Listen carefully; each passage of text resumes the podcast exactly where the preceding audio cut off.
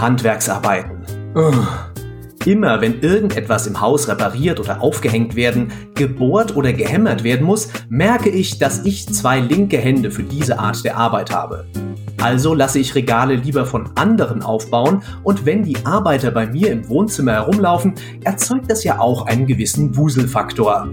Vielleicht teile ich deshalb mit vielen tausend deutschen Spielern eine besondere Leidenschaft für Aufbauspiele.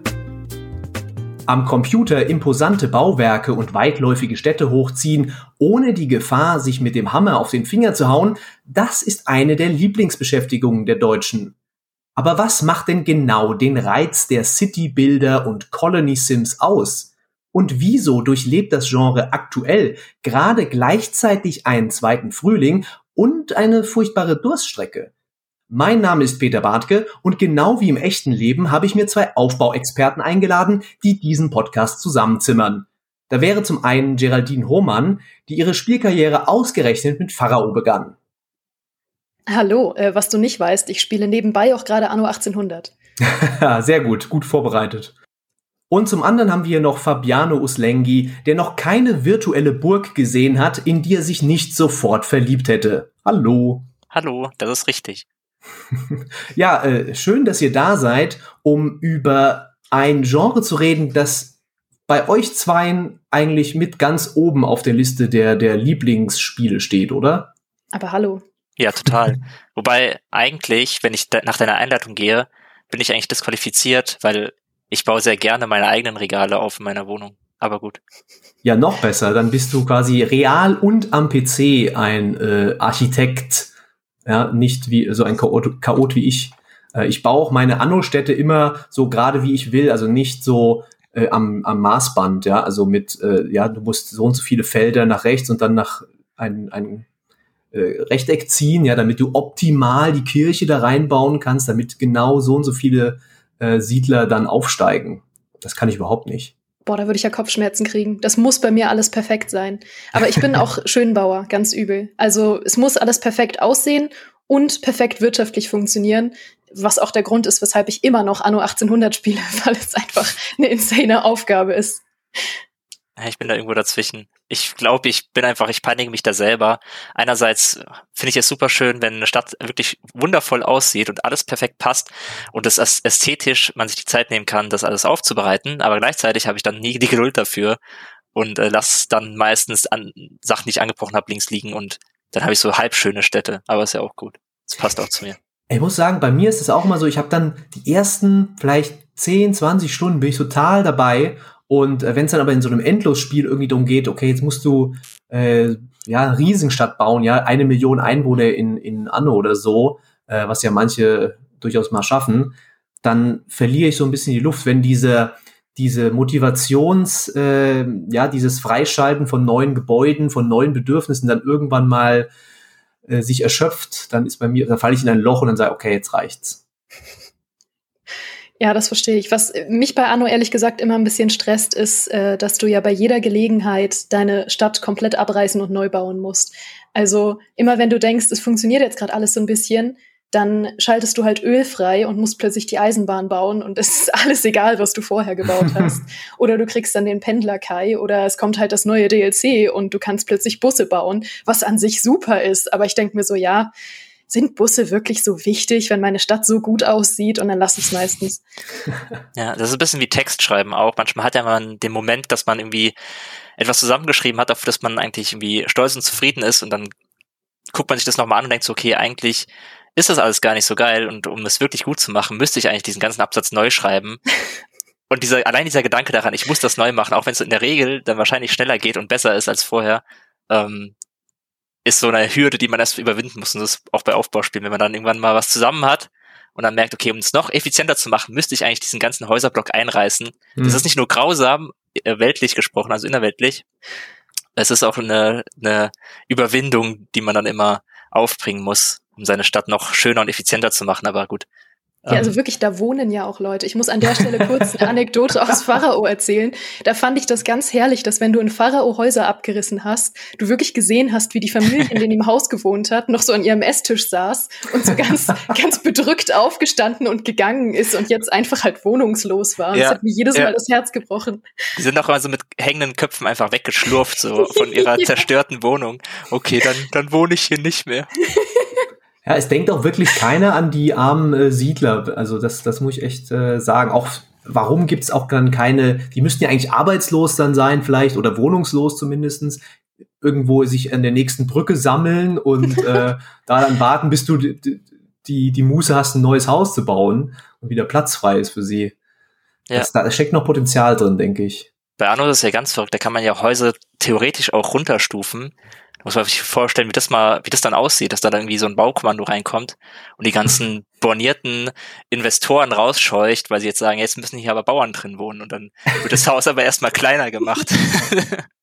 Das ist der Segen der Sozial des sozialen Wohnungsbaus. Ja, das, ja. äh, ja, aber das ist ja schon mal spannend. Ihr habt schon viele P Punkte angesprochen, die ich mir vorher schon notiert habe, nämlich äh, vor allem, warum ihr eigentlich Aufbauspiele spielt oder warum wir Aufbauspiele gerne spielen. Ähm, wir haben schon gesagt, schön bauen, ja, was angucken, auch die Wirtschaft vielleicht optimieren. Äh, vielleicht, was, was ist denn so das für euch das Wichtigste, was ein Aufbauspiel auch unbedingt machen muss, sonst ist es nicht gut? Also was halt interessant ist, finde ich, du hast es gerade schon mit der Wirtschaft angesprochen. Ich merke das halt immer wieder, dass es gibt ja auch Wirtschaftssimulationen, also Spiele, die sind dann entkoppelt von diesem schönen, äh, detaillierten Aufbaupart und die konzentrieren sich dann mehr auf, auf Handel und Wandel und ähm, so Sachen wie Port Royal und so etwas. Und ich versuche die immer wieder, weil ich mir denke, okay, irgendwie ist ja doch eine Gemeinsamkeit zur, zur, zur Aufbaustrategie, wo ich ja auch schon recht viel Spaß daran habe, eher am friedlichen Treiben, eher daran, meine Wirtschaft aufzuziehen, Handelsrouten einzurichten, zu gucken, wie die Schiffe dann fahren und dann zu sehen, wie Profit generiert wird und so weiter. Aber ich merke das dann, sobald dieser dieser beschauliche Aufbauteil weg ist, hält mich das einfach nicht lange bei der Stange. Ich mache das dann zwei, drei Stunden lang, äh, baue ich Handelsrouten und dann wird's mir langweilig und dann bin ich wieder raus, was mir ein bisschen schade ist. Also die Spiele sind ja durchaus auch komplex und äh, haben ja ihre ihre Fanbasis. Ich persönlich kann halt nichts damit anfangen. Das ist finde ich ein Zeichen dafür, dass anscheinend ich so ein Spielertyp bin, dem wirklich dieses dieses bildliche und dieser Puzzle-Faktor gewisserweise bei Aufbauspielen mhm. auch immer ganz wichtig ist. Also gerade bei Anno ich finde es halt sehr, sehr motivierend, da immer was zu tun zu haben, immer irgendwie zu sehen, okay, ich habe hier diese Insel, ich habe diesen festen Bereich und ich habe diese Häuser und die kann ich irgendwie irgendwo hinsetzen, wo setze ich sie am besten hin? Okay, wie baue ich dann am besten die Straßen, dass es irgendwie alles schön aussieht, aber auch effizient ist. Und dann, sobald ich das gebaut habe, entweder werden die Häuser gebaut oder sie ploppen sofort auf, aber dann laufen Leute rum und Waren werden verschoben. Es ist halt echt dieser Schaukasten, dieses, dieser Aquarium-Effekt, der mich halt mhm. halt richtig bei der Stange hält. Und der ist halt bei bei so richtigen Aufbauspielen immer größer als bei reinen äh, Wirtschaftssimulationen, wobei die da ja auch Fortschritte machen. Also die Karibik von Port Royal ist jetzt ja auch nicht unansehnlich, aber im Verglichen mit Anno, wo halt wirklich so viele Details da drin stecken, wo man sich halt um viel kleinere Angelegenheiten auch, auch, auch kümmern kann, wo mhm. man halt dann nicht jedes, jede Farm baut, jedes Feld anlegt dafür, wo die Leute dann drauf schuften und so weiter. Das ist dieses kleine Gefühl, ähm, mein, mein eigenes kleines Reich irgendwie zu erschaffen, irgendwie selber in der Lage zu sein, eine, mhm. eine Stadt zu kreieren, ein Dorf zu kreieren und dann halt wirklich ja. auch zu sehen, wie die wächst und größer wird und dann irgendwann ganz anders aussieht als am Anfang. Das ist ein unglaublich äh, visuelles Spielegenre irgendwie. Man muss zuschauen, habe ich so das Gefühl. Ja, es würde nicht ja. funktionieren, äh, wenn es da, wie du sagst, diese Details nicht gibt. Wenn du nicht in diesen Guckkasten runterschaust, äh, auch die Perspektive trägt ja sehr viel dazu bei. Es wäre jetzt mal ein interessantes Gedankenexperiment, ob ein Aufbauspiel, sage ich mal, aus der Ego-Perspektive ähm, so den gleichen Reiz erfüllen könnte überhaupt als ist ja dieses mal, gottgleiche. Ähm, ist ja gar nicht mal so abwegig. Also Medieval Dynasty ist ja im Prinzip ist ja genau das. Also Medieval Dynasty ist ja ich laufe in der Ego-Perspektive rum, sammel die Ressourcen selber ein, lauf dann irgendwo hin und hämmer mein Haus zusammen. Und das ist ja Aufbaustrategie im weitesten Sinne. Klar aus der Ego-Perspektive, ähm, mit, mit Survival-Mechanik und so etwas, aber im Grunde ist es das ja. Und, und das funktioniert, aber jetzt bei dem Beispiel mit Evil Dynasty ist halt das Problem ein bisschen, dass dadurch ich sag mal, der Aufwand, der da betrieben werden muss, um wirklich diesen Aquariumseffekt zu erzeugen, dass du dich auch mal hinstellen kannst und dir einfach nur anguckst, wie jetzt Leben in diese Stadt kommt, die du gebaut hast, weil den gibt es da in dieser Form nicht, weil halt einfach die, es ist halt ressourcenaufwendiger aus der Ego-Perspektive, die ganzen da lebendige ähm, NPCs zu erzeugen, die halt rumlaufen und mit Sachen interagieren und so weiter, mhm. als bei einem, bei einem Aufbaustrategiespiel, wo ihr halt auch, was ihr auch immer wieder sehen, dass auch kleinere Studios, die nicht die Ressourcen eines ähm, Ubisoft Mainz haben, äh, da auch durchaus schöne und spannende Dinge zusammenkriegen, so ein Banished und so etwas. Ähm, ich glaube, das ist halt eher das Ding, dass du halt, um diesen Effekt zu erzeugen, aus einer Ego-Perspektive, halt viel größere Ressourcen haben musst als, also aus der ähm, ja, ISO-Ansicht oder mhm. Vogelperspektive. Also was für mich so eine Utopie wäre, wäre natürlich, wenn du so ein Anno 1800 hättest in der Grafik von einem Anno 1800 und dann halt switchen könntest in die Ego-Perspektive. Gibt's ja durchaus in, in manchen Echtzeitstrategiespielen. Das wird aber, dass das gut aussieht, ähm, wahrscheinlich noch zehn Jahre dauern, wenn das überhaupt jemals passiert. Also weil das hat ja so viele Stolpersteine. Alleine, dass die Grafik, wenn du wirklich mal reinzoomst bei Anno, aus der Nähe einfach nicht gut aussehen kann, weil sie ja ausgelegt ist auf ISO-Perspektive. Mhm. Ähm, und dass du da wirklich, sag ich mal, genauso eine tolle Grafik in der Ego-Perspektive hättest, wie wenn du rauszoomst, ist einfach absolut nicht realistisch technisch, aber auch vom Design her nicht, weil Anno ja komplett darauf ausgelegt ist und designt ist, von schräg oben gut auszusehen. Also was da für Designprinzipien dahinter stecken, lässt sich auf die Ego-Perspektive gar nicht anwenden. Das heißt, ich glaube, das wäre im Endeffekt wahrscheinlich eine enttäuschende Erfahrung. Aber es wäre so die Utopie. Ich stelle mir manchmal gern vor, jetzt in Anno einfach irgendwo reinzoomen zu können und mal zu gucken, was da abgeht in meiner kleinen Gasse und einfach mal so einen Moment innezuhalten und sich anzuschauen, was man gemacht hat und wie hier das Leben so vonstatten mhm. geht. Weil das ist auch eigentlich ein bisschen die Antwort auf die Frage, was, was ich für Aufbaustrategie brauche. Das ist nämlich eine wahrscheinlich eher kuriose Sache. Um Aufbaustrategie wirklich genießen zu können, brauche ich so Emergent Storytelling, was man in dem Genre vielleicht nicht so erwarten würde. Ähm, aber ich finde, es gibt da total viele Möglichkeiten, das so zu erleben. Zum Beispiel ähm, in Anno äh, habe ich irgendwann mal so eine kleine, so ein kleines ähm, Wirtshaus am Hafen gebaut, als ich meinen Hafen umgebaut habe, weil der war halt vorher sehr funktional und äh, dann habe ich irgendwann hatte alles funktioniert und dachte ich, okay, jetzt mach ich den Hafen mal schick, habe da so ein richtig schönes Industriegebiet draus gemacht und habe da, obwohl das wirtschaftlich da überhaupt nicht hingehörte, ein Wirtshaus hingepackt, weil ich dachte, nö, ich will, dass meine Arbeiter auch äh, nach einem langen Tag ins Wirtshaus gehen können. Und das hat da überhaupt nicht hingehört und hat mich unnötig Geld gekostet, aber das war mir wichtig. Und dann habe ich noch so einen kleinen äh, heimlichen Durchgang durch so eine Mauer gemacht ins Wohngebiet, weil ich mir vorgestellt habe, dass die Leute sich dann abends heimlich durch die Mauer schleichen und noch einen trinken gehen. Und lustigerweise, ähm, genau danach haben die Leute dann ein Stadtfest gefeiert und ich habe mir halt vorgestellt, so ja, das ist jetzt ein Stadtfest zur Feier des neuen Hafens. Die weihen jetzt den neuen Hafen ein. Und solche Sachen, die, die machen für mich halt Aufbaustrategie so spaßig. Das ist interessant. Cool. Das habe ich gar nicht.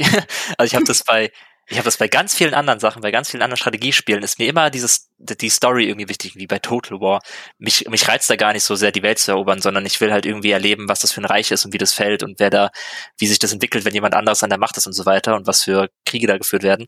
Aber bei Aufbaustrategie ist mir irgendwie diese kleinen Geschichten sind mir fast egal. So der Mensch, der Mensch, der für mich arbeitet, der, der, mhm. der interessiert mich nicht. Ähm, der, der, ist ja auch nur Mittel zum Zweck. Der ist ja eine Ressource. Also bei Anno ist ja ganz äh, hart jetzt in Anno 1800, wenn du wirklich sagst, okay, du brauchst so und so viele ähm, ja Bauern, so und so viele Arbeiter. Ja. Äh, also die die einzelne Person verschwindet da ja eigentlich komplett in ja. Aufbauspielen. Aber aber was ich halt brauche, ist diese diese lebendige Atmosphäre. Also ich sag mal so, ein Anno ohne diese KI-Gegner, die halt mal ein paar Sprüche da lassen oder so etwas, oder dass wenn du irgendwie, ähm, dass der Zeit, die neue Zeitung kommt und der, der äh, Chefredakteur beschwert sich irgendwie darüber, dass, dass man wieder irgendwas zensiert hat und so weiter. So, solche kleinen Sachen brauche ich schon dafür, dass halt irgendwie, das ist, das sind natürlich Geschichten, weil ich sag mal so, die, das ist ja auch ein Kritikpunkt, den manche an Anno haben, dass dieser ähm, Chefredakteur dass der immer motzt, wenn du kommst. Also da, selbst wenn du noch nie was zensiert hast, äh, in deinem ganzen Leben in Anno sondern nichts, keine, keine einziges Heft zensiert hast und der kriegt eine neue Zeitung rein, du klickst da drauf, dann sagt er manchmal, oh, da kommt der Vollidiot, ah, ich meine der Chef oder sowas. ähm, und das ist halt, weißt du, da ist, das ist nicht wirklich eine Story, weil, weil die Story wäre, dass er merkt, dass, dass ich äh, ihn nicht zensiere und deswegen freundlicher zu mir ist. Das ist er aber nicht. Ähm, aber halt diese Interaktion, diese, die Leute, die auf den Straßen reden, gerade bei, bei Anno. Klar, das ist, Anno ist halt so ein Extrembeispiel, weil da halt kommt, finde ich, so viel zusammen ja, einfach. die, die ganzen Schrauben, die Atmosphäre und so weiter, das ist halt absurd. Aber das ist durchaus was, was sich durch das Genre durchzieht. Also wenn du einen Tropico zum Beispiel anschaust, da ist mir auch super wichtig diese Musik, ja, die dich so ja. reinzieht. Äh, auch die Penultimo, dein Berater, der lustige Sprüche gibt, ja. Äh, die ganzen, da sind ja auch verschiedene Charaktere, die sich da zu Wort melden.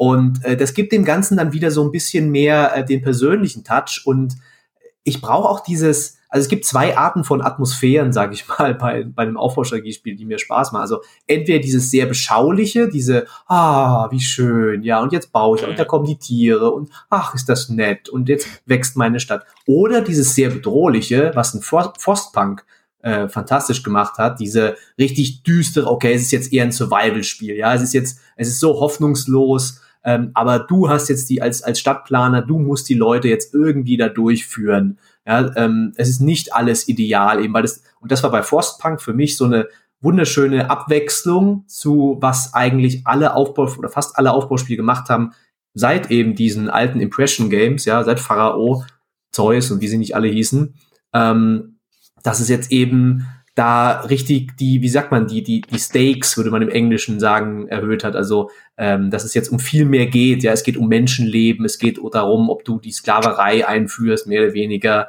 ähm, ob du Religion verbietest und solche Geschichten. Und ähm, das hat mir super gut gefallen und es war ist natürlich zu, komplett über Atmosphäre funktioniert sowas. Ja. ja, aber Frostpunk bleibt ja da auch in, in dem Sinne auch ziemlich einzigartig bisher. Also das ist tatsächlich was, was ich mir noch mal wünschen würde. Ein Spiel, was sehr, sehr auf diese, ja, wie du sagst, auf dieses sehr hohe Risiko, auf diese sehr hohen Stakes geht, ähm, und wo es wirklich um einzelne Menschenleben geht und wirklich um Schicksale und nicht einfach nur darum, hier ein Wirtshaus hinzubauen und möglichst viel Geld zu verdienen ähm, oder halt die Arbeiter trinken zu lassen nach der Arbeit und kein Geld zu verdienen, sondern dass es wirklich um was geht und wirklich diesen Mix ja aus Survival und Aufbaustrategie hat. Ähm, das haben ja noch mal ähm, Spiele versucht, zum Beispiel jetzt äh, Endzone, was ja jetzt im Early Access ist, versucht das ja auch. Aber so gut wie Frostpunk, das würde ich mir echt noch mal wünschen. Ja, das war ja so dieser größte Umbruch der letzten sechs, sieben Jahre, den wir jetzt hatten bei Aufbaustrategie, dass halt diese Survival-Aufbauspiele halt aufgekommen sind, angefangen bei Banished, die es so als erstes eingeführt haben, mhm. ähm, wo es ja zum ersten Mal wirklich darum ging, ey, entweder du hortest jetzt hier Karotten an oder du verreckst halt im Winter. ähm, so, da, weißt du, da kommst du irgendwie aus Anne oder Siedler und denkst, oh cool, ich baue mir jetzt hier mein, mein Dörfchen auf. Nee, du erfrierst halt einfach so. Ähm, mhm. Und das hat halt Frostpunk weitergetrieben. Und gerade, das ist dann wieder das, was Geraldine meinte, und das, da stimme ich dann zu, da, so Spiele sind auch mehr, äh, also für mich, für mich persönlich mehr in der Lage, ähm, solche Stories nochmal zu erzählen, weil das ist dann halt wirklich eine Geschichte, die du erlebst. So, du erlebst halt die Geschichte von dieser Stadt, die da in, im Eiskrater um ihr, um ihr Überleben kämpft. Und das war für mich eine, das war so eine unfassbar intensive Spielerfahrung. Also ich habe das irgendwie, glaube ich, am Stück durchgespielt und ich habe am, am Ende einfach geschwitzt. Also ich habe mein komplettes mhm. Hemd durchgeschwitzt, obwohl es ja eigentlich kalt sein sollte in Frostpunk, ähm, weil es so spannend war. Und ich habe es auch, ich habe es auch gerade so geschafft. Es war halt so echt so die letzte Sekunde und die letzte Ressource, bevor die Sonne aufgegangen ist. Und das war halt eine, das war eins meiner intensivsten Spielerlebnisse, die ich jemals hatte. Und das bei einem Aufbauspiel, das ist halt verrückt. Ja, ich bin auch echt überrascht, auch äh, nicht nur wie Frostpunk, sondern auch was Spanish tatsächlich, das hat mir, hätte ja damals ja keiner gedacht, dass das so einen großen Einfluss hat auf lange Sicht. Ja, also wir leben jetzt gerade in der Zeit, wo ja gefühlt stündlich ein neues Aufbauspiel angekündigt wird und alle kannst du irgendwie vom Look her, von dem, was sie machen, von ähm, bisschen Survival-Mechanik und so, kannst du so ein bisschen zurückführen auf das, was Banish damals gemacht hat, was ein Spiel war, das ein, ein Typ entwickelt hat, ja. Äh, ein ganz kleines Teil, das aber äh, ein richtiger Überraschungserfolg war. Und das ist auch wieder was, was Aufbauspiele, ähm, was jetzt schon ein paar Mal war, dass auch so von so kleinen äh, Studios da tatsächlich ähm, sehr, sehr coole Genrevertreter kommen können, weil eben du brauchst halt keine Cinematics, ja, keine aufwendige Motion Capture unbedingt für deine, für das Spiel, ja. Ähm, du kannst aus dieser Perspektive arbeiten, du musst nicht die ultra detaillierten Polygonmodelle erarbeiten, wo du 600 Künstler äh, drei Jahre dran arbeiten müssen, sondern du kommst da, kommst da weg mit mit ähm, bisschen weniger Details, ein bisschen mehr ähm, stilisierteren Sachen vielleicht. Ähm, und das können dann auch, sag mal, Indie-Studios eher leichter stemmen. Ja, es ist ja tatsächlich auch so, ich habe ja schon so das eine oder andere Interview geführt mit gerade den Entwicklern von so kleineren Aufbauspielen und ich frage eigentlich fast immer, was die Inspiration war, wenn man so ein bisschen versucht herauszukitzeln, in welche Richtung es dann geht. Ist es mehr Anno, ist es mehr Siedler? Ähm, und die, also fast alle sagen immer Banished, Banished. Nicht nur wegen dieser Auf Survival-Mechanik, die sie halt immer häufiger einbauen, sondern eben auch, weil es Banished so gezeigt hat, äh, ja, okay, du bist eine Person, aber du kannst halt ein besseres Aufbau spielen als SimCity. Ähm, hm. Und das ist halt äh, auf jeden Fall auffällig. Das hatte ich auch mal in einem Artikel aufgegriffen, dass, dass eben Banished dieses letzte, dieser letzte Breakpoint war so und der, der immer noch nachhalt. Und jetzt ähm, haben wir teilweise ernten jetzt so ein bisschen die Früchte, die Banished auch damals ausgesät hat. Jetzt ist halt die Frage so ein bisschen auch, was ist denn so das nächste Ding? Also wann, was ist das nächste Banished? Ähm, das wird dann halt spannend zu sehen. Es gibt ja zurzeit diesen, ähm, diesen Gegenentwurf dazu. Das ist ja, dass es einmal, sage ich mal, die neue Generation Aufbauspiele gibt, die sich auf Survival und solche Sachen konzentrieren. Und dann gibt's eben die Retro-Aufbauspiele, die jetzt versuchen, wieder den ganz alten Charme von damals wieder vorzuholen. Das ist noch eine wesentlich kleinere Nische gerade, aber sowas wie jetzt die äh, Builders of Egypt und ähm, die anderen Builders-Spiele oder eben auch das Remaster jetzt von Pharao, die ja. versuchen ja so ein bisschen die Leute von damals wieder abzuholen. Ja, das, das, das stimmt auf jeden Fall auch. Mhm. Ähm, ich meine, es ist, ja, zum Glück ist das Schöne an diesem Hobby auch, dass, sag ich mal, die eine Sache muss die andere nicht ablösen. Ich, äh, ich will auch in zehn Jahren noch Anno spielen und möchte bitte nicht, dass Anno zu einem Survival-Spiel wird.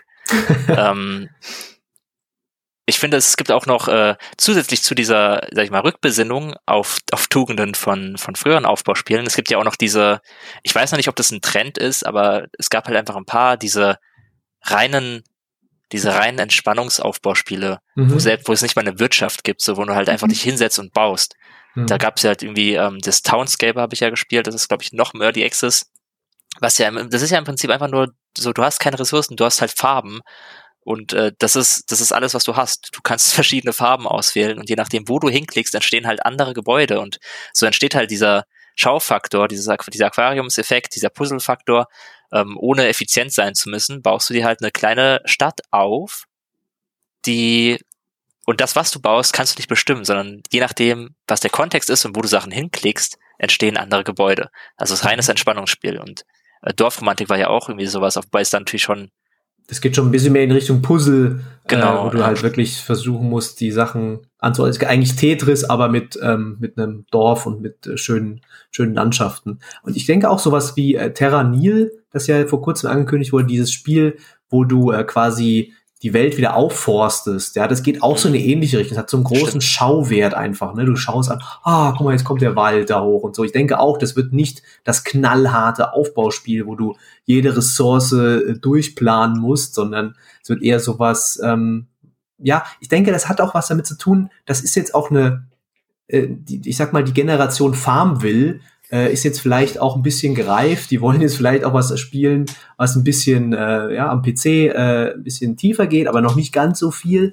Ähm, ich denke, das darf man nicht vergessen, dass diese Aufbauspiele, die sind ja nicht nur in unserer Hardcore-Community, sage ich mal, ähm, das ist ja kein, kein geschlossener Bereich, sondern es gab halt, wie gesagt, auf Facebook ist ganz, äh, ganz logisch, was da ein, einfach abging mit diesen ganzen Farmville-Klonen äh, auf dem Handy. Äh, viele Leute haben solche Sachen da gespielt, ja. Äh, meine Freundin, die spielt überhaupt keinen PC, aber die kennt auch diese ganzen Dinger, weil sie einfach das schön findet, wenn ähm, du ein Gebäude baust und das upgradest und dann kannst du, was weiß ich, mehr Karotten sammeln, keine Ahnung. Aber das ist ja, greift ja auch zurück auf diese, sag ich mal, bewährten Mechaniken. Ja. Aber es ist auch wirklich schwer, glaube ich, in das Genre äh, einzusteigen heutzutage. Also ich glaube, es gibt wirklich wenige Aufbauspiele abseits von denen, die du jetzt genannt hast, Fabiano, die wirklich enorm einsteigerfreundlich sind. Wenn ich mir immer so vorstelle, dass ich jetzt, dass das komplett an mir vorbeigegangen wäre, das Genre bisher, und ich würde jetzt mal versuchen, ähm, kalt in so ein Anno 1800 einzusteigen. Ich glaube, da wird einfach immer enorm viel Wissen vorausgesetzt, was man so als selbstverständlich sieht, wenn man das Genre mhm. schon länger gespielt hat. Aber ich glaube tatsächlich, es gibt gar nicht so viele Spiele, in die man äh, jetzt easy einsteigen könnte, wenn man sich denkt, boah, Aufbaustrategie, das wäre doch noch mal was für mich. Mhm. Ich weiß nicht, ob ich das sagen würde, weil äh, so ein zum Beispiel so ein City Builder, so ein City Skylines, ich meine, viel einfacher geht's eigentlich nicht, weil Da mhm. hast du gar keine wichtige Wirtschaft oder so. Das ist kein großer, große Herausforderung. Das Einzige ist vielleicht den Verkehr zu orten, was ohne Mods äh, immer so eine bisschen anstrengende Aufgabe ist. Aber diese äh, Spiele, oder das war ja auch das letzte SimCity bei all seinen Fehlern, ich finde, das war super einsteigerfreundlich. Ja, da bist du perfekt reingekommen. Also da, das war an Benutzerführung und so eigentlich fantastisch. Leider hat's halt hintenrum alles nur gefaked, die ganzen Simulationsaspekte des Spiels, was für mich auch super wichtig ist bei einem Aufbauspiel. Es muss halt, mhm. halt, wenn da eine Ware ist, dann will ich nicht, dass das Spiel sagt, ja, so Pi mal Daumen, das stimmt schon so, äh, oder wir, wir cheaten da noch was dabei, oder der, der Typ, der jetzt aus dem Haus kommt, das ist kein, nicht wirklich der, der da arbeitet, sondern der fährt einfach so dahin. Das sollte schon äh, logisch sein, ja, und sollte, äh, meine, meine Aktionen sollten dann auch nachvollziehbar Effekte haben, weil sonst bringt's ja gar nichts. Ja, sonst, sonst hast du halt wirklich dieses Spiel, wo du einfach baust und mal schauen, was bei rauskommt. Weil das macht ja gerade für mich also den, den, den Spaß aus, wenn du sagen kannst, ich habe ein Problem ähm, und ich habe jetzt gelernt, was ich da machen kann und jetzt äh, baue ich, wie ich denke und ähm, jetzt habe ich drei Getreidefarmen angelegt, jetzt habe ich wieder mehr Getreide für die Mühle, äh, jetzt wird meine Brotproduktion wieder ansteigen, nachdem sie vorher irgendwie im Leerlauf war. Und wenn das nicht ähm, richtig programmiert ist, nicht logisch ist, da geht ja die ganze Motivation irgendwie flöten. Ja, jeder Schinken muss abgezählt sein. Bin ich bei dir. Das heißt, wie, wie steht die dann so? Äh, es gibt ja manchmal so Sandkasten-Modi, ähm, wo man halt einfach sagt, okay, hier ist das Spiel, aber du hast halt einfach unendlich viele Ressourcen und kannst im Prinzip bauen, was du willst. Ähm, ist es was, was ihr sagt, dass da habt ihr wenig Spaß mit? Weil ich glaube, das sind dann zum Beispiel ganz gute Einstiegspunkte, wenn wir echt sagen, okay, eine Person, die halt sich Anno anguckt und sagt, das sieht ja hübsch aus und es dann spielen will, aber halt irgendwie gar keine äh, Erfahrung so mit wirtschaftlichen Aspekten hat und dann sehr schnell merkt, dass es über den Kopf wächst. Ich meine, die könnte damit ja vielleicht mehr Spaß haben, einfach Anno 1800 ohne, ohne wirtschaftlichen Druck zu spielen, sondern einfach nur vor sich hinzubauen. Ja, aber wie lange kann man das wirklich machen? Also ich glaube, du könntest damit einen Tag mal so richtig viel Spaß haben, vor allem wenn du wirklich auch äh, schon direkt Zugriff auf alles hast und äh, auch irgendwie alles mit Ornamenten zuklatschen kannst und so. Aber ich glaube, dass dir langfristig dann einfach ein Ziel fehlt, oder? Mhm. Ich ja. denke auch, das ist ein Problem, wenn du einfach alles hast von Anfang an und alles machen kannst, ähm, dann geht ja auch dieser, dieser Fortschritt äh, verloren, ne? dieses langsame Freischalten. Also das ist für mich, deswegen brauche ich in einem Aufbauspiel auch immer eigentlich eine Kampagne, zumindest anfangs, ähm, wo man halt auch nach und nach erstmal so eingeführt wird und nicht weder damit mit erschlagen wird mit allem und noch, dass du, dass es dann halt gar keine, da, da verliert ja alles den Witz, wenn du alles schon sofort bauen kannst, wenn du sofort das Weltwunder bauen kannst.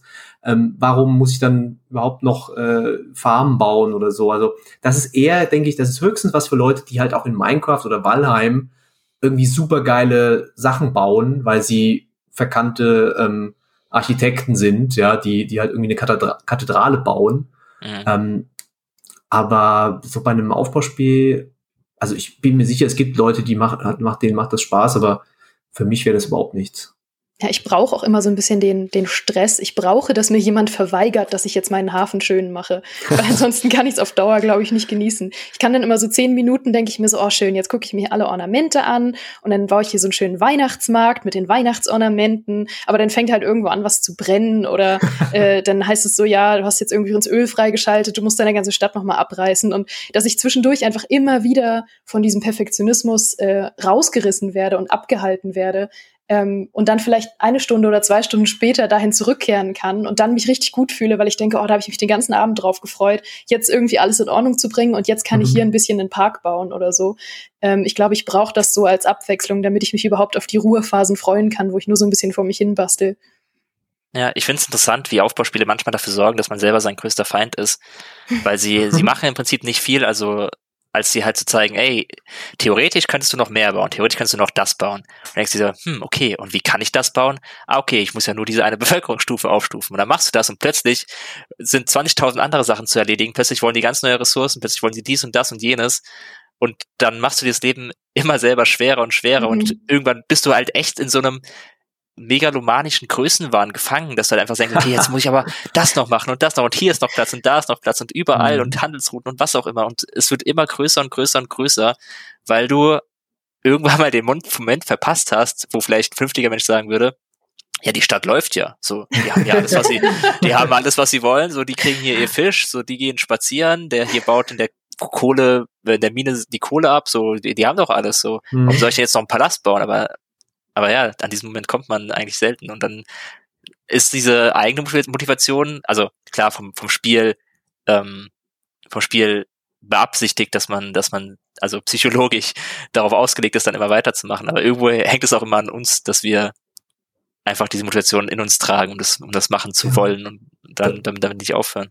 Ist im Grunde, im Grunde ist es ja dasselbe wie den Loot in äh, Diablo oder so, ja. Warum grindest du dann immer noch weiter? Weil du höhere Zahlen sehen willst, weil du äh, ja. die Waffen besser werden sollen, weil du noch das eine Unique Item haben willst. Und bei einem Aufbauspiel ist halt, ja, jetzt kann ich noch diese Produktionsprozess bei Factorio vielleicht äh, machen, ja, und da ist noch ein großes Gebiet mit äh, das ich erschließen will bei Satisfactory oder was auch immer. Ähm, und es gibt halt auch diese, diese Unique Items. Das sind dann halt bestimmte Gebäude, die du erst bauen kannst, wenn du, wie gesagt, die Bevölkerung so und so, so viele von der Bevölkerungsschicht hast. Ähm, also es sind vergleichbare Prozesse, denke ich. Und es ist sehr, also wenn wir immer von süchtig machendem äh, Grind oder so reden, eigentlich die Aufbauspiele sind genauso. Ähm, oder wenn wir über Civilization nur noch eine Runde beim Aufbauspiel ähm, ist es ja auch nicht anders, nur dass da eben keine Runde ist. Was ja. auch spannend ist, weil ähm, kennt ihr ein rundenbasiertes Aufbauspiel in dem Sinne? Gibt es eigentlich nicht, oder? Oh, nee, stimmt. Das ist eine gute Frage. ja, aber oft kann man ja nicht mal pausieren. Ich glaube, ich bin also klar kann man pausieren, aber man kann nicht Pause drücken und dann bauen. Das stimmt, mhm. ja weil das, glaube ich, dieser, diesen, diesen Druck so ein bisschen von, einen, von den Schultern nehmen würde. Bei Parksimulationen kannst du oft Pause machen und bauen, aber tatsächlich bei, bei so Spielen, bei so Städtebau, äh, Aufbauspielen gibt's das echt nicht. Also bei ja. Parksimulationen ist da halt der Sinn, dass du halt sagen kannst, ich lasse jetzt keine Besucher rein für eine Zeit lang, weil ich irgendwas umbaue ja. oder so, da brauchst du es halt. Aber für, für Städtebau wird das, glaube ich, echt in der Regel rausgenommen, weil das sonst echt zu einfach wäre. Mhm. Ja, es ist immer so ein bisschen dieser Stressfaktor, was wir immer in, in jedem Anno-Test steht's ja drin. Ne? Äh, jetzt ist das und das und dann kommt noch die Aufgabe und äh, jetzt muss ich das schnell noch machen. Also du, dir wird da halt auch in den guten Spielen wird dir halt auch nicht langweilig, ja. Ich habe ja ohne Witz immer ich, ich habe ja ohne Witz immer ein Notizbuch neben mir liegen, wenn ich Anno spiele. und mache mir enorm viele Notizen. Ähm, ich habe es auch gerade hier und da stehen dann immer so Sachen wie nächstes Ziel. Und dann habe ich so mhm. Stichpunkte mit dem, was ich gern als nächstes erledigt haben möchte. Und dann steht da sowas wie langfristiges Ziel. Und dann habe ich immer so Sachen wie meine Schweineinsel ausbauen. Ja, ich habe eine Insel, auf der ich nur Schweine züchte. Oder irgendwie den, den Hafen verschönern oder so. Oder die Rumproduktion ankurbeln und sowas. Und keine Ahnung, diese Liste wird einfach immer länger. Und ich erledige zwar immer Sachen davon, aber bei allem, was ich erledige, kommen fünf neue Sachen dazu. Mhm. Die Schweineinsel ist gar nichts. In unserer Coop-Runde hatte ich mit meinen Kumpanen eine Insel, die hieß Kolonie, glaube ich. Und da wurde halt nur da war nur Schwerindustrie drauf. So, das war, das war so ein, da wurde permanent rebelliert, weil die Leute, die da gelebt haben, hatten nichts. Die hatten halt nur Stahlbeton und Kohleminen. Ja. Das habe ich auch, aber bei mir lebende halt keine Leute. Ich habe dann halt den, den Pendlerkai dahin geballert und das ist halt wirklich die unheimlichste und hässlichste Insel ever. Und ich habe die auch so richtig mit Absicht richtig unheimlich und hässlich gemacht und auch noch mit Industrieornamenten zugeballert. Das richtig, wenn du da vorbeifährst, du erstmal so denkst, so Halleluja, da möchte ich äh, nicht so gern rauf. Wer will schon, kein Schwein will auf die Schweineinsel. Ne? So ist es. Ja, aber das, da sprichst du einen spannenden Punkt an, weil ich denke mal, wenn du so eine extra so eine Liste führst, dann spielst du auch so eine Partie äh, recht lange, ja. Mhm. Ähm, und Aufbauspiele sind ja auch wirklich sowas, was auch, es gibt nicht umsonst heißt das Teil Endlos-Modus, ja, das da drin ist. Äh, und da finde ich es halt super spannend, ähm, dass wir jetzt mit Anno 1800 halt ein Spiel haben, das ich muss jetzt ehrlich gesagt nachgucken, wann es erschienen ist, äh, 2019. 19. Ja. Ähm, und zwei Jahre später ist es immer noch mehr oder weniger das Maß der Dinge im Aufbaugenre. Es wird ja. immer noch mit neuen Inhalten versorgt, hat jetzt schon den dritten Season Pass. Und äh, das ist äh, eigentlich ein, ein ja, das ist das, das, das Service-Game der Aufbauspiele. Und ich ich habe es gar nicht so richtig mitbekommen, wie Ubisoft das geschafft hat. Ja, in einem Genre, das ja sehr klassisch ist, da kommt ein neues Spiel, dann kommt vielleicht ein Add-on, okay, und dann kommt das nächste Spiel. Aber ja. sie haben es halt geschafft, ähm, dass das jetzt so eine, ja, so ein, so ein Teil ist, dass du zwei Jahre lang immer wieder spielst und immer neuen Content kommt. Das fand ich schon sehr bemerkenswert. Ich weiß nicht, wie ihr das seht. Ja, total. Ich finde, Anno 1800 ist so der Grund dafür, warum sich momentan das Aufbaugenre so seltsam anfühlt. Also mit einer der Gründe, weil du hast ja schon am Anfang gesagt, dass es irgendwie, irgendwie fühlt es sich ähm, mega lebendig an, aber wenn sich man, man sich so, so ein detailliertes Auge darauf wirft, wie jetzt da Spiele rauskommen und wie oft es eigentlich wirklich relevant ist oder von großen Studios, ist da eigentlich gar nicht so viel, sondern dann, dann wird er verschoben oder auf die lange Bank gelegt oder Early Access oder was auch immer. Aber du hast einfach Anno 1800, was meiner Meinung nach halt mittlerweile echt eines der, der besten Aufbauspiele aller Zeiten ist und das mir halt irgendwie auch total unerwartet einfach gezeigt hat, dass äh, Service Games ähm, in diesem Genre oder vielleicht auch explizit bei Anno, ich weiß es nicht, aber bei Aufbauspielen richtig gut funktionieren können. Also ich bin, ich bin seit zwei Jahren einfach so buff, was bei Anno einfach immer wieder kommt. Und klar, nicht jeder DLC ist jetzt ultra gut. Es gab da auch ein paar Ausreißer nach unten, aber auch die. Botaniker. Ja, aber selbst, selbst Botaniker, weißt du, ähm, wenn ich jetzt Anno starte, habe ich Botaniker trotzdem an. So. Ja, weil, klar. weil dann will ich dann doch den botanischen Garten haben. So, ich will, ähm, ich will, dann will ich halt einfach alles haben, weil dieses Spiel halt immer, immer größer und größer wird, ohne, finde ich, also klar, man, man wird erschlagen, ähm, stellenweise und der Koop-Modus ist ein, ist ein, ähm, ja, ein ne, ne wahres Wunder, Wunderwerk, dass, dass es einen ermöglicht, all diese Sachen ohne, mit we viel weniger Stress zu genießen. Aber auch ohne Koop-Modus, finde ich, schaffst es anno 1800, diese Sachen unter einen Hut zu bringen und hm. sich so viel kompletter anzufühlen, so, so viele neue Wechselwirkungen zu haben, die sie nur drin haben, weil es eben diese ganzen DLCs gab mit den Season Passes und so weiter. Also allein mit dem Touristen-DLC kam ja so viele, also so viele neue, neue Ressourcen rein und auch alte Ressourcen, die du früher nie in der alten Welt gebraucht hast. Plötzlich bringst du halt einfach puren Zucker nach in die alte Welt, weil halt die Touristen da irgendwas für ihren Longdrink haben wollen. ähm, und allein das ist schon, ist halt einfach grandios. Ähm, mhm. Ich finde, Arno ist halt einfach momentan so ein Aufbaubrett. Ich habe auch irgendwie, ich kann mir vorstellen, dass der dritte Season Pass vielleicht echt der letzte ist, weil vielleicht wird es irgendwann doch zu viel und ich weiß auch gar nicht wie, ähm, wie viel das gekauft wird, aber offenbar funktioniert das sehr gut. Aber ich kann mir, ich kann mir gerade momentan so keine Welt vorstellen, in der Anno nicht mehr aktuell ist und nicht mehr ähm, ständig neue Erweiterungen bekommt, mhm. weil ich finde es halt einfach nur gut. Ich, ich spiele halt auch ungelogen seit zwei Jahren mit demselben Spielstand, ne?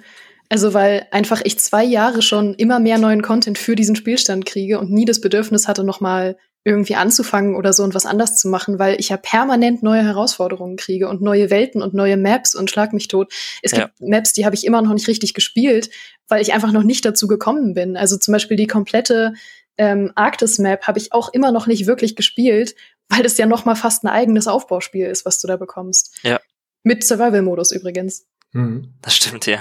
Seht ihr denn überhaupt eine Möglichkeit für einen anderen? Also gibt's denn was, was am, am Horizont ist, was Anno irgendwie mal ablösen könnte, auch für euch persönlich oder halt auch, wenn wir jetzt sagen, ja, so allgemein äh, objektiv gesehen, ein Spiel, das äh, ähnliche Wirkung haben kann? Ähm, für mich persönlich weniger, aber das, ich sag mal, das größere Ding wahrscheinlich für die meisten Aufbaufans wird natürlich Siedler sein. Hm. Das, also es ist, schwebt ja irgendwie noch am Horizont. Also es ist, es ist irgendwie noch nicht tot, ähm, auch wenn man seit, tatsächlich, ich habe heute, ich habe heute nachgeguckt, der letzte Blog-Eintrag auf der Siedler Allianz, also dieser Webseite, mit, wo, die, mit, wo die mit der Community interagieren und so weiter, wo halt immer neue Informationen zu Siedler geteilt wurde, war am 2. Juli 2020, also vor über einem Jahr, mhm. ähm, gab es das letzte Mal Infos von Siedler und es war die Verschiebung, glaube ich. Oder halt auf eine bestimmte Zeit. Das heißt, ähm, es befindet sich so ein bisschen in Limbos, aber es, aber es schwebt ja noch am Horizont. Und das wäre also das nächste, das nächste größere Ding, glaube ich, wirklich ja. für die meisten Aufbaufans. Ja, ich denke aber auch, dass in der Größenordnung, die Anno 1800 geschaffen hat, ähm, da so schnell nichts rankommt, außer ein neues Anno vielleicht. Weil ja. das ist wirklich absurd, was die da geschaffen haben. Also wie viel da zusammenkommt an Spielmodi, an Maps, an äh, immer neuem Content, an wie toll es auch einfach aussieht grafisch. Ne? Das ist ja auch also fast unerreicht. Ähm, was es einfach für Inhalte bietet und was es an Atmosphäre bietet und an kleinen Geschichten und also diese Größenordnung wird in den nächsten Jahren ähm, zumindest nichts, was angekündigt ist, erreichen können. Aber es gibt trotzdem vieles, auf was ich mich freue. Natürlich auf Siedler und ähm, was ja jetzt auch während der E3 angekündigt wurde, Jurassic World Evolution 2. Da freue ich mich tatsächlich sehr drauf. weil ich den ersten auch sehr mochte und, äh, und weil er eben nicht perfekt war und ich ein bisschen hoffe, dass der zweite Teil jetzt das bringt, was ich mir im ersten gewünscht hätte. Mhm. Das ist ja auch wieder so ein, ähm, das zeigt ja auch wieder, was da für eine Bandbreite an Spielen drinsteckt, wenn wir von Aufbauspielen reden, ja. Also diese, wir haben es ja schon erwähnt, die City-Bilder, die Parkspiele, also es gibt ja noch, neben Jurassic World gibt es jetzt auch noch Prehistoric Kingdom, was auch super cool mhm. aussieht, was auch so ein, wo du so ein Park leitest. Wir hatten äh, Planet Zoo zum Beispiel zuletzt von Frontier. Ähm, und das ist halt so verschiedene ähm, Strömungen auch innerhalb dieses Genres. Äh, das macht mir auch immer Hoffnung, dass es dann noch ähm, nebenan nur noch was anderes existieren kann, auch wenn es schwer vorstellbar ist gerade. Ähm, aber es gibt ja auch noch so Sachen wie ähm, jetzt die Two-Point-Spiele. Da kommt ja jetzt auch Two-Point Campus irgendwann, was auch kürzlich angekündigt wurde. Das ist natürlich sehr viel weiter weg von Aufbaustrategie im Sinne von Anno, sondern mehr im Sinne von Wirtschaftssimulation. Aber auch da habe ich mega Lust drauf, weil das halt mal das ähm, Aufbaugenre auch mit noch mehr Humor nimmt und auch mhm. mal wieder ein ganz anderer Ansatz ist. Mhm.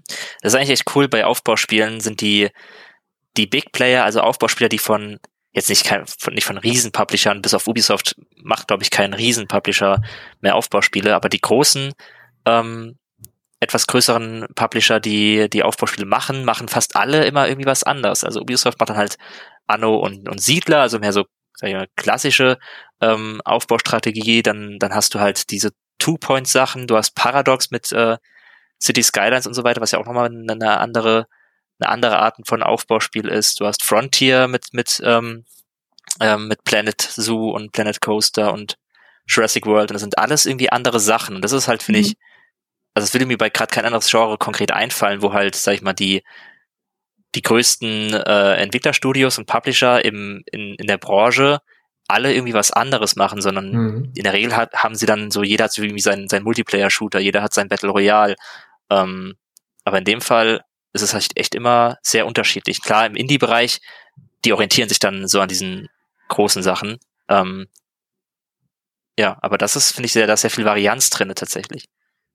Das stimmt, das ist echt ein interessanter Punkt. Also du kannst halt wirklich ohne Probleme parallel äh, irgendwie einen Two-Point-Aufbauspiel spielen und nebenbei noch äh, irgendwie Anno aktiv spielen, aber eben auch äh, aktiv zum Beispiel Planet Zoo spielen oder so, weil die wirklich gar nicht so viel miteinander zu tun haben und äh, du da gar nicht übersättigt wärst, theoretisch. Das ist wirklich spannend. Mhm.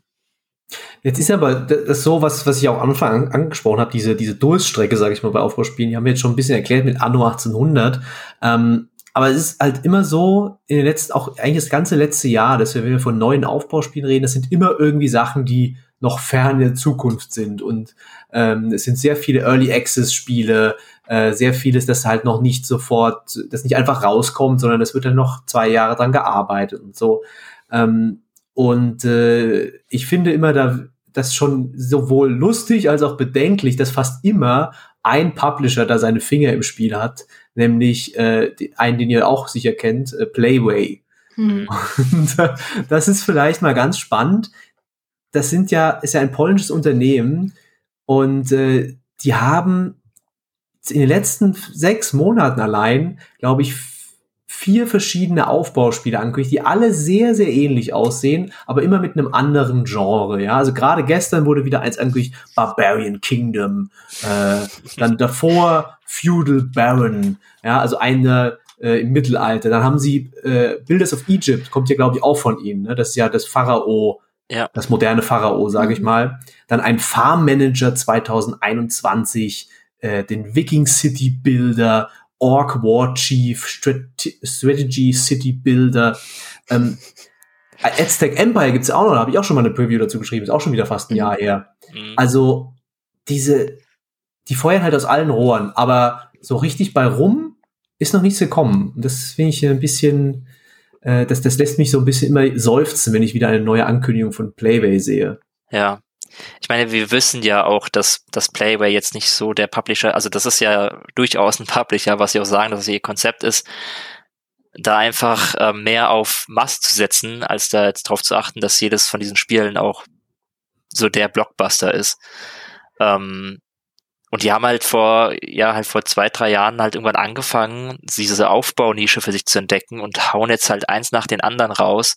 Und die sehen halt immer Also klar, das, das Seltsame bei diesen Spielen ist ja so die, die sind alle in komplett anderen Genres, sehen aber alle irgendwie gleich aus. So, das muss man erstmal irgendwie schaffen.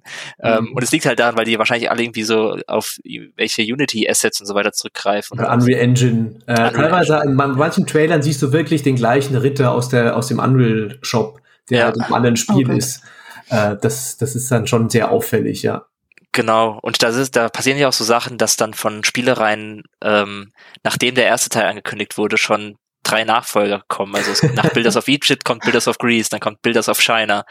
Und, ähm, und das ist halt alles schon sehr suspekt und man konnte die halt alle noch nicht spielen, äh, bis auf Builders of Egypt. Da gab's halt schon mal eine Demo-Version. Da war die erste, die erste spielbare Demo ähm, Mission war auch durchaus gut.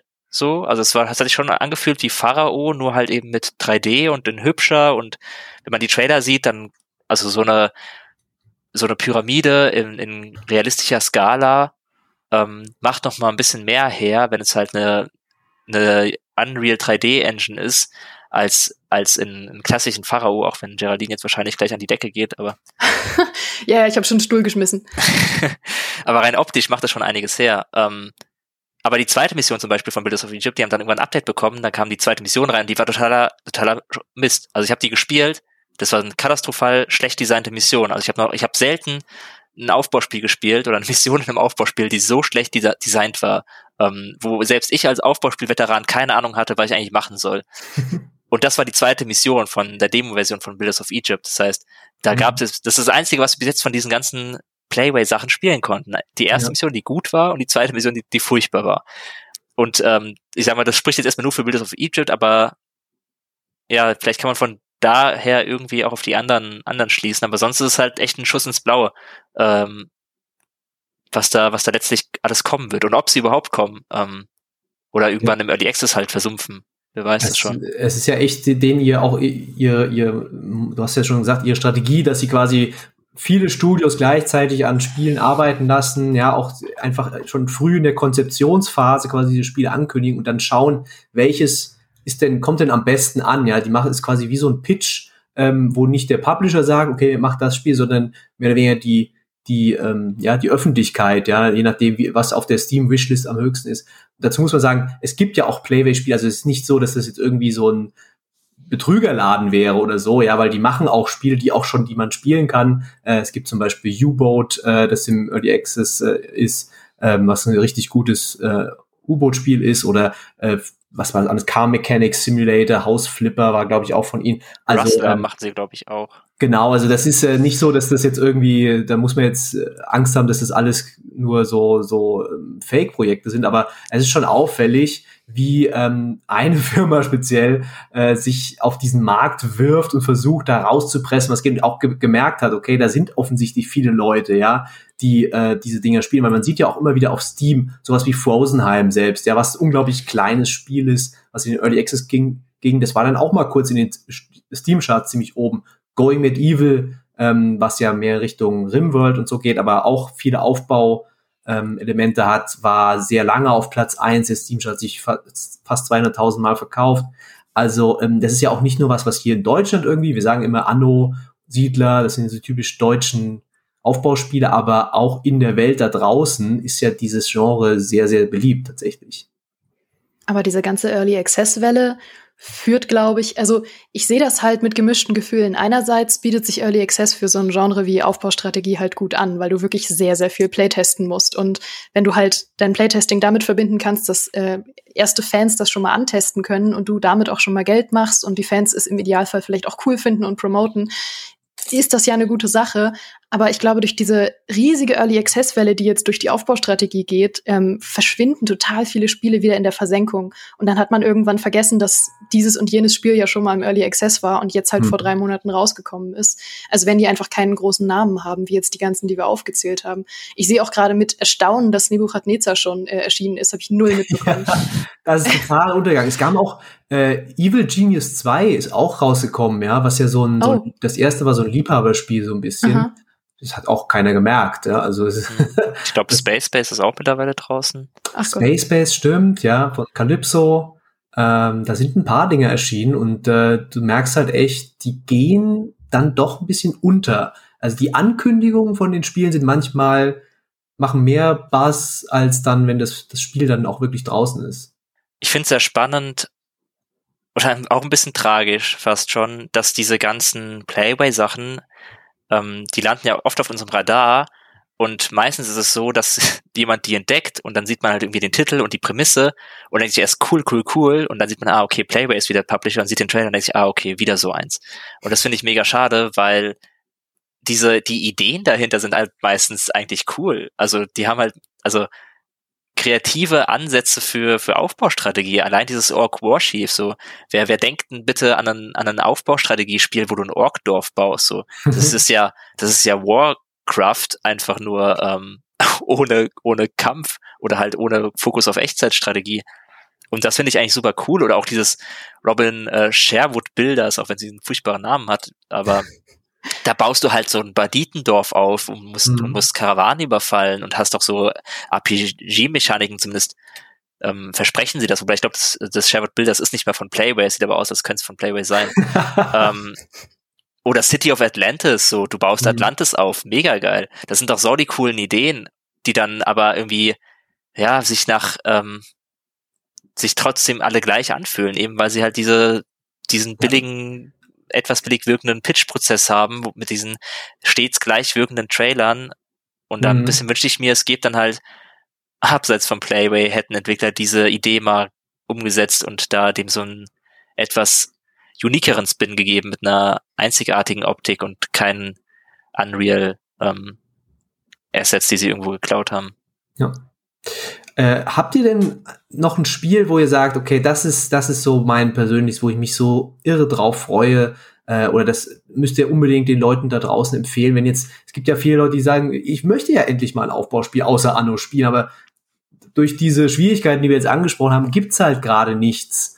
Ähm, was würdet ihr denen denn sagen? Vielleicht äh, ein, ein Spiel, das ihr, wo ihr euch, euch auch drauf freut? Also was ich ja schon äh, meinte, wo ich mich wirklich am meisten jetzt drauf freue, was kommt, ist eben äh, Jurassic World Evolution 2. Aber ein so ein Geheimtipp, den ich noch habe, wo ich schon mal was ges äh, geschrieben habe vor längerer Zeit, eine kleine Preview, ist ähm, The Wandering Village. Da spielst du ja ähm, auf einer sich bewegenden Kreatur. Also du baust quasi eine Stadt oder ein Dorf auf einem, auf einem riesigen Monster, was sich so durch die Welt mhm. bewegt. Und das bewegt sich durch verschiedene Biome und du hast dann verschiedene Herausforderungen, weil das Wetter sich ändert, das Biom sich ändert. Du musst dich äh, nicht nur um deine Stadt kümmern, sondern eben auch um die Kreatur, auf der sich die Stadt befindet. Und da bin ich irrsinnig gespannt drauf. Ich kann das, ich will das noch nicht empfehlen, weil ich noch nicht weiß, ob es wirklich so cool wird, wie es sich anhört und von dem, was ich gesehen habe. Aber das ist was, äh, was ich mir ganz dick markiert habe, also weil ich da wirklich gespannt drauf bin. Ja, das Coole bei Wandering Village, das ist ja gerade das, was ich eben meinte. Das ist eine sehr, sehr coole kreative Idee, aber es sieht halt mhm. auch nach einer coolen kreativen Idee aus und nicht, mhm. und nicht nach, ähm, nach äh, Assets vom Band. Und das finde ich ja. halt da schon, schon ziemlich cool. Ähm, für mich persönlich, ich glaube, ich habe so zwei Sachen, auf die ich mich irgendwie freue, wobei da ich in einer ähnlichen Lage bin wie, wie Geraldine, weil ich sie selber noch nicht spielen konnte, kann ich nicht sagen, die werden auf jeden Fall cool. Eher, eher ähm, würde ich fast schon sagen, da skeptisch zu bleiben, weil es kann durchaus sein, dass sie noch, dass sie problematisch werden. Aber ähm, das erste, auf das ich mich sehr freue, ist Manor Das ist, ähm, das hat so ein bisschen fast schon diese, diesen Strom an, ähm, an hübsch aussehenden Aufbauspielen im Mittelalter mhm. angestoßen. Und es wird ja auch von einer Person entwickelt und das ist halt so ein bisschen der Knackpunkt. Also es sieht cool aus, es hat so ein paar Total War Elemente mit Echtzeitschlachten. Ähm, und es, es hat so ein bisschen so Stronghold-Vibes, einfach so eine eher realistischere Optik im Mittelalter und man verwaltet, verwaltet mehrere Dörfer, die sich äh, Ressourcen zuschieben müssen und das, das ist nicht vom Playway, sondern es ist eben nur dieser eine Entwickler. Ähm, und da habe ich immer noch recht große Hoffnungen äh, reingesetzt, weil es einfach cool aussieht und der Entwickler sich, glaube ich, auch recht Mühe gibt. Und ich habe ja auch schon ein paar Mal mit ihm äh, Kontakt gehabt, gehabt und, und befragt und so etwas. Und da gibt es auch eine sehr große Community äh, auf Discord, die halt wirklich aktiv unterstützt und äh, teilweise auch schon spielen kann und so weiter. Also da bin ich sehr gespannt, was am Ende bei rauskommt. Das könnte so ein Banished Stronghold-Ding werden, ähm, wenn's, wenn, wenn, wir, wenn wir Glück haben und der Entwickler dem Stress gewachsen ist und alles so hinkriegt, wie er sich das vorstellt, dann wird's glaube ich, richtig cool. Aber die Gefahr ist hier auch sehr groß, dass da letztlich ähm, ja die Ambitionen echt zu groß sind und da, mhm. dass man da sich mehr erhofft, gerade so was Atmosphäre angeht und Vertonung und so weiter, ähm, als es dann letztlich erfüllen kann. Und der andere Titel, den ich gespannt fand, als ich äh, darüber geschrieben habe, ist Gord. Ähm, das ist dieses düstere Aufbau-Survival-Spiel mhm. von ehemaligen Witcher-Machern mit äh, auch wieder mit äh, ähm, slawischer Mythologie und Monstern und alles sehr dunkel und dreckig und äh, du musst da dein dein Gord eben deine kleine dein Fort äh, ist, ist glaube ich ein osteuropäisches Wort für für Fort auf jeden Fall ähm, in mitten in so einem düsteren Wald aufbauen und musst dann halt auch ausziehen und da können dann irgendwelche riesigen Monster auf dich warten, die deine Bewohner zerfetzen und das ist dann genau so dieser düstere Gegenentwurf zu dem freudigen Siedler und Anno, ähm, mhm. auf das ich Bock habe. Ja. Ja, für mich ist äh, tatsächlich, da ich ja City Skylines super gern gespielt habe, freue ich mich jetzt auf Highwise City, äh, weil das ist, ähm, das nimmt ja das, das, den Städtebau, sage ich mal, von City Skylines, aber packt dann noch die Anno ähm, die Produktionsketten und die Bewohner ähm, Bedürfnisse mit rein und mit aufsteigenden äh, ja, Bewohnerklassen, die du in deiner Bevölkerung hast. Das finde ich sieht sehr spannend aus, aber das ist ein Spiel, wo jetzt halt noch viel so gefeilt werden muss. Also ist einerseits gut, weil der, der, der einz, ein, einzige Entwickler, der das Spiel gemacht hat, ist äh, Programmierer, hat halt viel Zeit in diese ganzen Logiken gesteckt, ja, in die Simulation dahinter, hat sich Gameplay-Mechaniken überlegt, aber ist halt kein Grafiker, deswegen sieht das Spiel zurzeit noch ziemlich, hm, ja, äh, könnte noch besser sein. Also sieht jetzt noch nicht so schön aus, zum Beispiel auch wie City Skylines vor, äh, was war das, vier Jahren oder was? Oder nee, sechs Jahren sogar, glaube ich schon. Ähm, da sind sie jetzt dabei, mit neuen Leuten äh, das so richtig aufzupolieren. Da freue ich mich ein bisschen drauf äh, weil eigentlich City Skylines ist, hat einen ähnlichen Effekt gehabt wie Anno 1800. Es hat dieses Genre so ein bisschen abgewürgt. Alle anderen City-Bilder mussten sich an dem messen. Und gleichzeitig haben die Entwickler halt so viele DLCs da veröffentlicht. Es gab so viele Mods, weil auch ein super Mod-Kit das Teil hatte und du konntest alles Mögliche ähm, einbauen ins Spiel, ähm, dass wir eigentlich jetzt die letzten Jahre als gab es nur eine Empfehlung, ja, spiel halt City Skylines. Und äh, so ein Highway City könnte zumindest auf einem kleinen, auf einer geringen, geringeren Level ähm, da so den nächsten Schritt darstellen, den ich sehr spannend finde.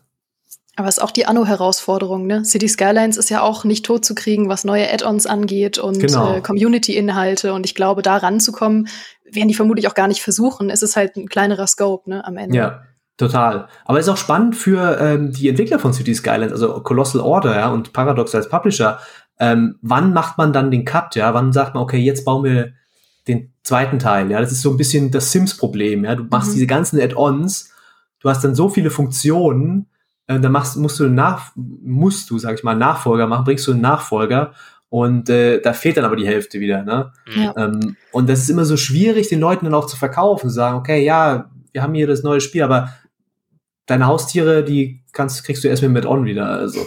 Ja, ich finde, da hat es in City Skylines sogar schwieriger als Nano, weil bei Anno, sag ich mal so, wenn da eine neue, neue, neue Teil rauskommt, dann wird die erste große Neuerung auf jeden Fall schon mal sein, dass es ein anderes, eine andere Epoche stimmt, ist. Ja. Dann ist es halt irgendwie Anno Gott, was war's? Ich, ich, finde schlecht mit Zahlen, bevor ich jetzt hier eine falsche Quersumme sage. Anno, ja, ja Anno 9 oder ja, Anno.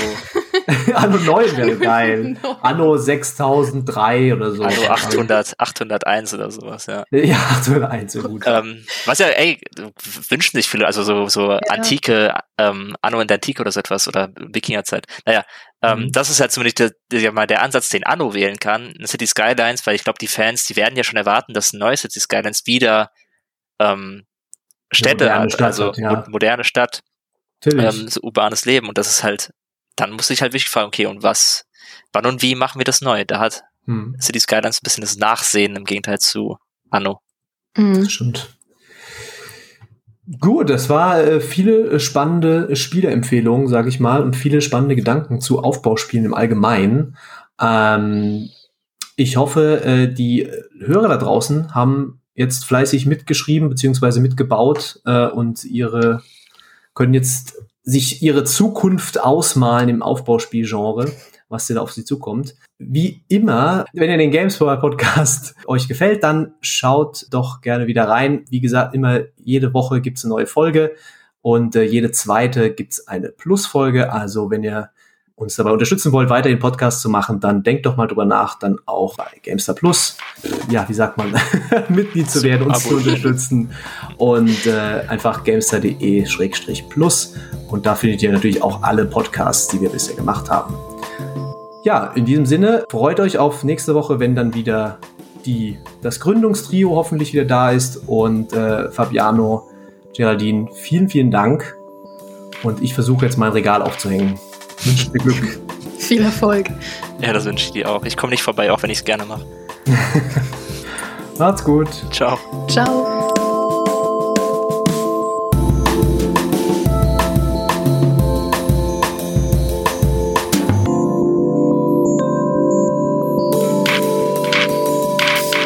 Äh, wenn ihr den PC, äh, PC Games Podcast wollte ich schon sagen, oh den GameStar Podcast.